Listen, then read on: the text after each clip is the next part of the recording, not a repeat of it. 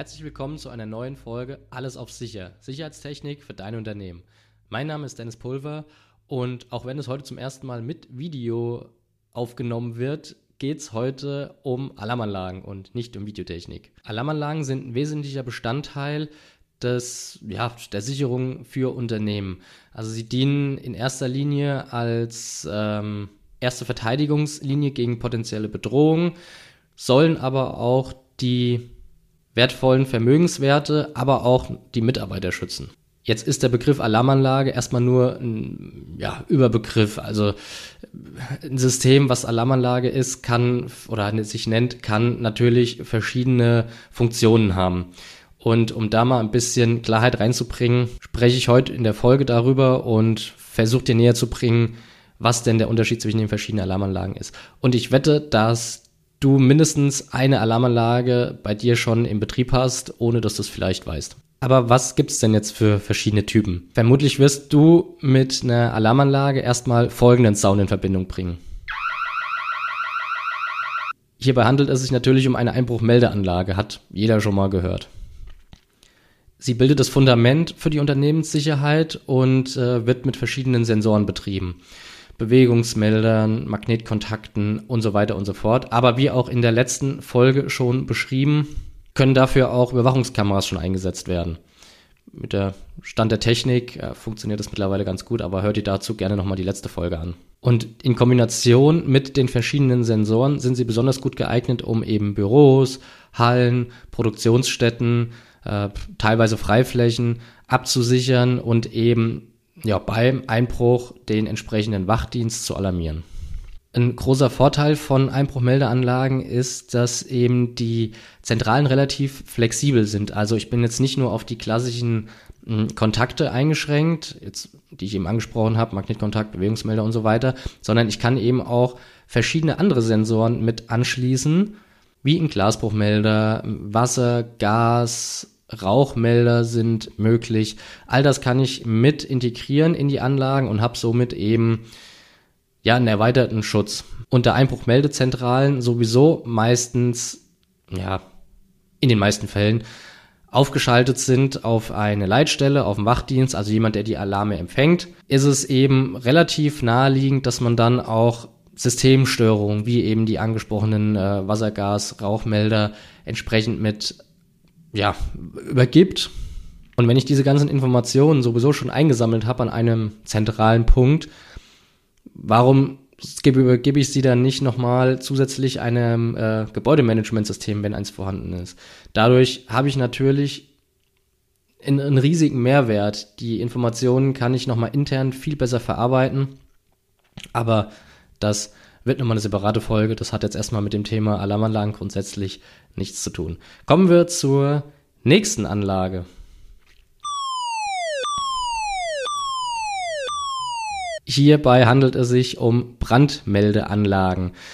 Sie sind besonders wichtig für den physischen Schutz von Unternehmen. Also wie der Name schon sagt, dass eben äh, rechtzeitig ein Brand erkannt, gemeldet und hoffentlich auch verhindert werden kann. Auch hier haben wir wieder verschiedene Sensoren, die da zum Einsatz kommen, die Rauch, äh, Hitze oder eben sogar schon auch Flammen erkennen können und das eben ebenfalls äh, weitermelden. Hier ist aber nochmal eine Besonderheit, diese Anlagen dürfen auch direkt, wenn sie entsprechend gebaut wurden, auf die Feuerwehr aufgeschaltet werden. Das heißt, ich muss hier nicht den Umweg über eine Leitstelle gehen, sondern eben direkt auf die Feuerwehr, weil da kommt es eben auf ja, jede Sekunde an, so ungefähr. Und ähm, da ist es wichtig, dass die Feuerwehr sofort Bescheid weiß und auch sofort ausrücken kann.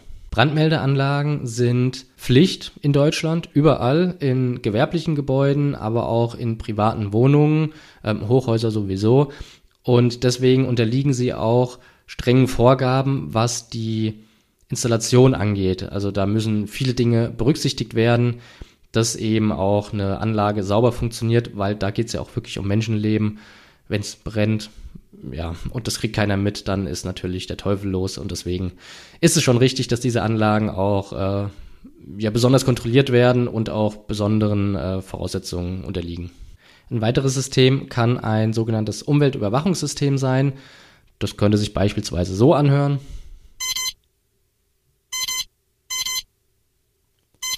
Hier geht es hauptsächlich darum, Temperaturen, Durchflussmengen, Luftfeuchtigkeit oder oder oder zu überwachen und zu kontrollieren. Das nutzen hauptsächlich oder viele produzierende äh, Betriebe, um einfach die Qualität bei der Produktion sicherzustellen.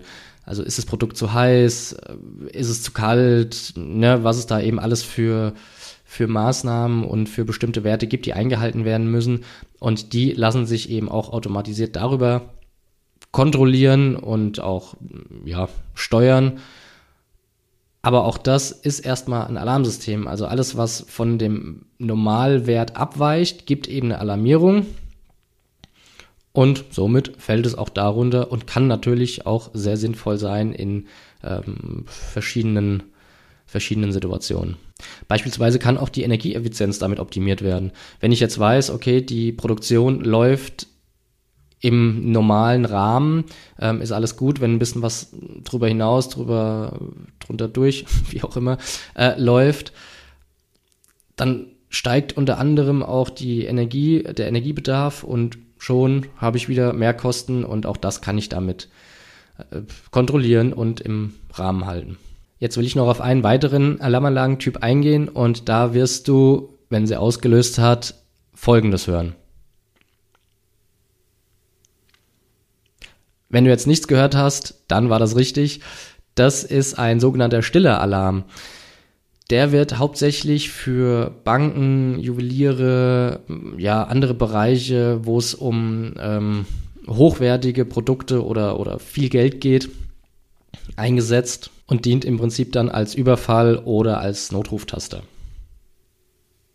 Das sind dann diese, ja, diese Geheimknöpfchen, die dann die Mitarbeiter unter dem Dresen haben und da eben schnell un unbemerkt meistens draufdrücken können. Ähnliche Systeme werden aber auch als Notrufsysteme für pflegebedürftige Menschen mh, mm, oder Aufzüge benutzt, dass man eben ja um Hilfe rufen kann. Also wenn ich jetzt als äh, als pflegebedürftig gelte und nicht mehr alleine aufstehen kann, wenn ich umgefallen bin, habe ich eben die Möglichkeit, mir so einen Knopf ans Handgelenk zu binden oder als Kette um den Hals zu tragen und ja, habe dann zum einen ein sicheres Gefühl, aber ich kann auch sofort Hilfe holen, indem ich einfach drauf drücke. Nur dann macht es ja keinen Sinn, dass jetzt eben irgendwie da eine Sirene losgeht oder es irgendwie ähm, laut alarmiert.